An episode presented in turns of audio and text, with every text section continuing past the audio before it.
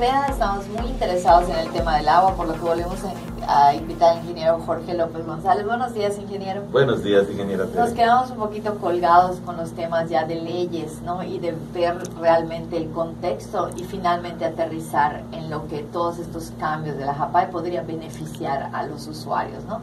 Finalmente ese sería el último punto que nos gustaría que nos compartiera.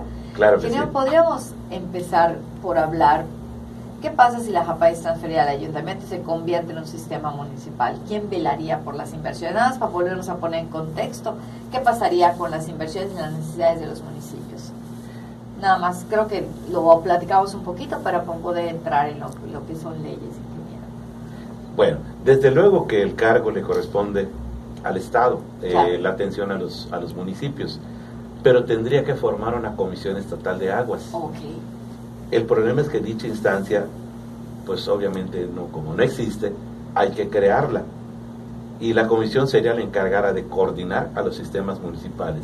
Ya existe en, en Quintana Roo una que funciona muy bien y que pues prácticamente coordina todos los municipios. No son tantos, en, Quintana Roo no son tantos municipios, pero aquí estamos hablando de 105, 106 incluyendo Mérida, porque la Comisión Estatal de Aguas coordinaría a todos. Hasta Mérida. Hasta Mérida. Sí, yo recuerdo que en Playa y en Cancún creo que es Aguacán y Capa. Son diferentes, porque me supongo que son concesionarios, no son el Estado. Pues Aguacán eh, viene siendo la concesionaria de iniciativa privada es la que opera y también ya le dieron una concesión para que opere en, Isla Mujeres. Ah, pero CAPA es la coordinadora. Ah, sería, el CAPA sería como la Comisión Estatal del Agua. Eh, es Comisión de Agua Potable y Alcantarillado. Ah, ok, ok. Lo que es, la coordinadora. Esa comisión estatal obviamente dependería del gobierno. Del el gobierno sería el que coordine a los 106 municipios en cuanto, a la, en cuanto al agua. Actualmente no hay una una parte estatal que lo vea y por eso es utilizada la JAPAI, pero la JAPAI es un sistema municipal.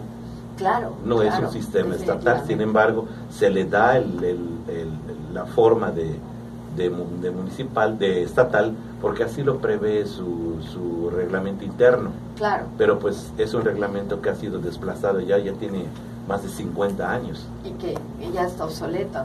Y para que existiera la Comisión Estatal de Agua, ¿no tendría que haber por ahí alguna ley que la, que la soportara? Sí, tiene que existir. Eh, lo que le daría eh, forma a la, Comisión Estatal de Aguas sería una ley estatal de aguas. Pero si hablamos de la, de la comisión, ¿qué haría, no? La Comisión Estatal de Aguas es el organismo facultado para velar por todos los asuntos del agua a nivel estatal y como contraparte de la instancia federal que corresponde a la Comisión Nacional del Agua, la, la CONAGUA. Es la contraparte. El problema es que dicha instancia no ha sido creada en el Estado y en ese sentido Yucatán es el único estado de la República que no cuenta con esta figura. Todos los estados de la República ya tienen su comisión o otros le llaman instituto, pero básicamente, pero básicamente es la comisión. La, dicha comisión o instituto propone políticas públicas en materia hidráulica de cobertura estatal y contribuye en la solución de problemas de temas relacionados con agua potable y agua residual. Establece vínculos de información y colaboración científica y tecnológica. No solamente ve el asunto del agua en los municipios, sino que también es una parte profesional acerca de la tecnología del agua. Eh, con entidades públicas y privadas, nacionales y extranjeras. Apoya en la capacitación de personal operativo. Todos los municipios necesitan un operador. Entonces hay, que, hay que capacitar al, personal eh, en la conservación, en el mantenimiento y en la reparación de los sistemas del Estado. Pues básicamente su papel es de coordinador. Y sería al sistema de agua potable y también al sistema de drenaje en caso de haberlo, ¿no? O sea, también a disposición de agua residual. Y, ese ya es otro tema. Sí, definitivamente. en ese ya no nos meteríamos porque es un tema mucho más largo, yo creo. Pues básicamente le encargara de canalizar recursos federales a los sistemas municipales en construcción, ampliación y en la mejora del, del servicio. Y me acabas de preguntar acerca de la ley o sea, esta comisión definitivamente tendría que estar asentada o tendría que tener la base con la ley estatal del agua. Efectivamente. Sería como su, La ley estatal de aguas tiene que existir primero, claro. que le daría base a la Comisión Estatal de Aguas, aunque no necesariamente en ese orden. ¿no? La comisión puede ser creada y luego darle sustento legal de todas las atribuciones que tuviera con una ley. Claro. O sea, no, no, no o sea, es- podríamos hacerlo primero para poder hacer la transferencia, para poder pasar la operación de la JAPAI hacia el municipio. es como es como en el béisbol, se necesita un pitcher y un catcher. Exacto, O sea, eh, uno que lance y el otro que la reciba. claro. Entonces, básicamente estaremos hablando de Comisión Estatal de Aguas a nivel estatal y como le quiere llamar al nuevo sistema de agua potable municipal. Claro. Básicamente eso es lo que se requiere. Pero pues como no hay ley y también somos el único estado del país que no tiene su propia ley estatal de aguas, eh, es precisamente pues lo que le daría certidumbre legal a la Comisión Claro. Estatal de Aguas.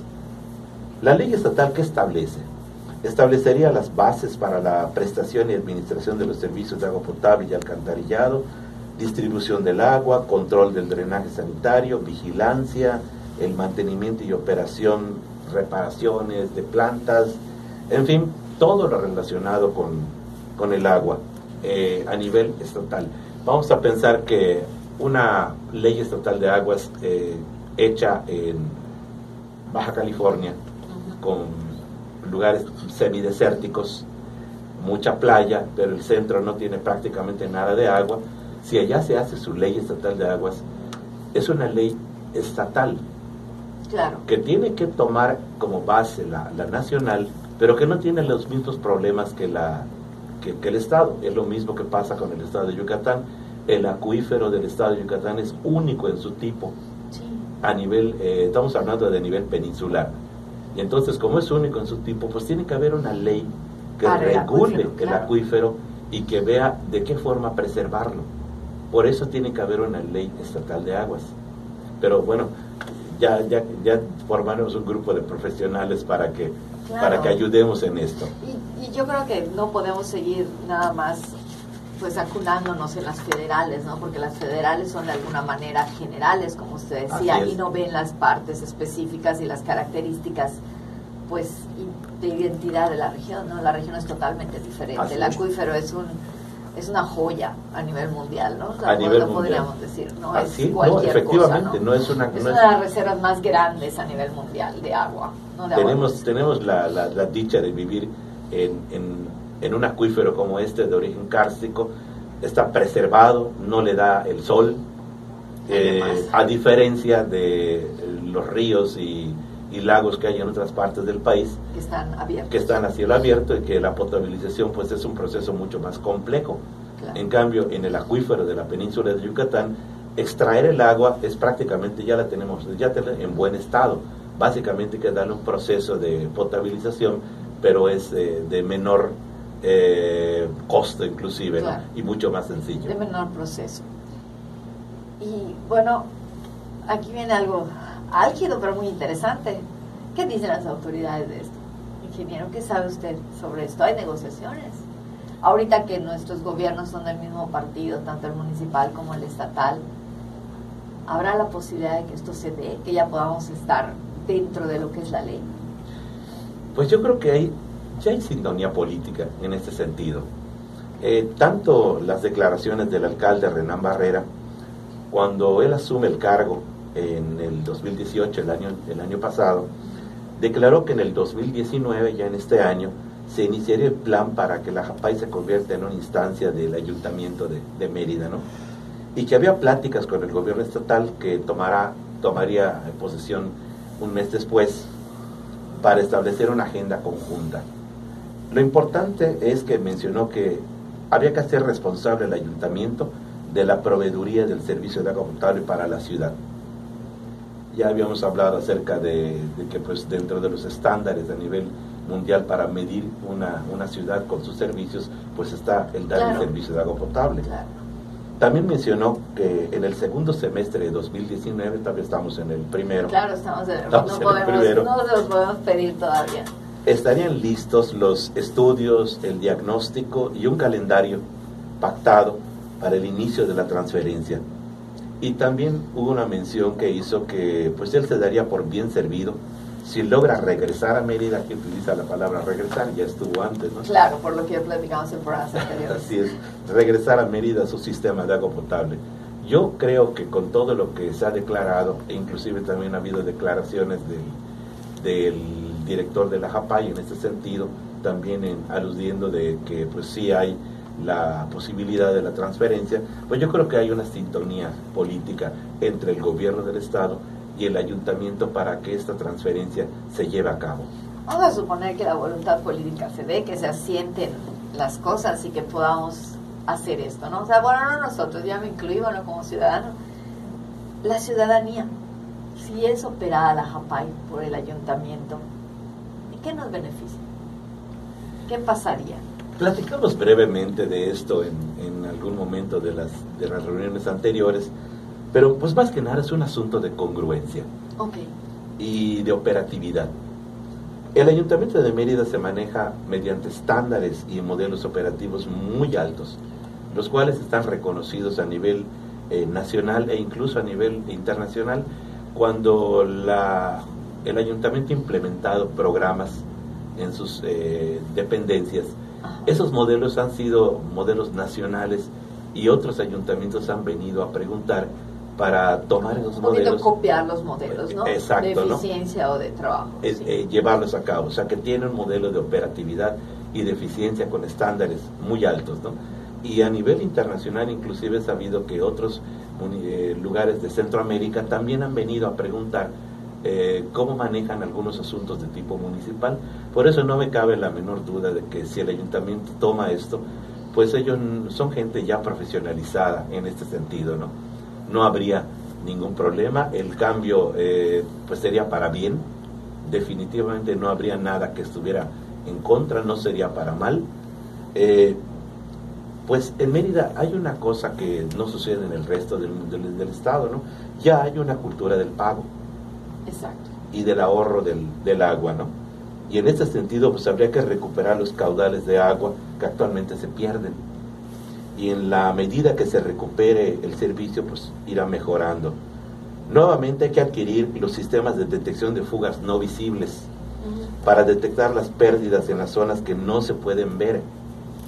Eh, te doy un poquito más de información. en el 2004 eh, hay una gran cantidad de fugas que no se ven en la ciudad, no son visibles, pero se detectan cuando eh, las gentes que viven en esa calle tienen problemas con el agua, no les llega. Claro. Entonces, ¿cómo saber dónde está la fuga si no la ves? Porque el suelo de, de- de la ciudad pues es una esponja, ¿no? Todo absorbe y se va. Y en ocasiones cuando la fuga es muy grande, pues aflora. Pero la suma de las pequeñas fugas, ¿cómo las logras detectar? Hicimos un estudio en el 2004 y encontramos equipos detectores de fugas no visibles eh, en Inglaterra Ok. y los adquirimos. Eh, básicamente Son es, detectores, ¿no? básicamente es como conectar con una computadora de uso rudo. Así, Sí, le, así les claro, llamamos. claro. Porque les puede dar el sol, les puede dar la lluvia y no les pasa nada. Conectada en una esquina y a 100 metros la otra computadora. Y es como contándolo de una manera sencilla, ¿no? Eh, de un lado sale un láser y del otro lado sale el otro láser, se encuentran en algún punto donde hay una fuga y lo marca el equipo. Un lado marca 30 metros, el otro lado marca 70. Quiere decir que en el punto donde se reúnen hay una fuga. Hicimos la prueba en, en la ciudad, en fugas que encontramos eh, cerca de donde está la iglesia de Cristo resucitado. Y allá estaban. Llevamos a la prensa, lo vimos y, y todo. Y esos equipos funcionaron perfectamente bien. Y estábamos detectando fugas que no se veían, pero que cada fuga que recuperas y reparas, pues es una cantidad de agua que se deja de perder. Claro, claro. Eso lo hicimos y pues no sé dónde quedaron esos equipos. Porque ya A lo mejor están guardados. sí. a lo mejor están guardados. A lo mejor están guardados. En el 2004 existían, no sé si, me imagino que están en algún lado ahorita, eh, por alguna razón, eh, pues a lo mejor tienen alguna avería, no, no lo sé, no lo sé, pero sí, sí, desde el 2004 eso ya se hacía, ¿no? Eso ya se hacía y se podían detectar con, con facilidad. Eso le permitió a la JAPAI, eh, cuando en el 2007 terminó la administración, donde estuvimos, la JAPAI eh, ya aparecía en el noveno lugar, en el top 10 de los de los 10 mejores organismos operadores del país, ¿no? encabezado siempre desde hace muchos años por el, sistema de Monterrey. Y Mérida ya existía, y en tiempos actuales pues vemos que, que ya no está. Yo creo que entonces uno de los grandes beneficios que el ciudadano tendría es poder volver a tener un sistema de calidad. Efectivamente, o sea, ese es el punto.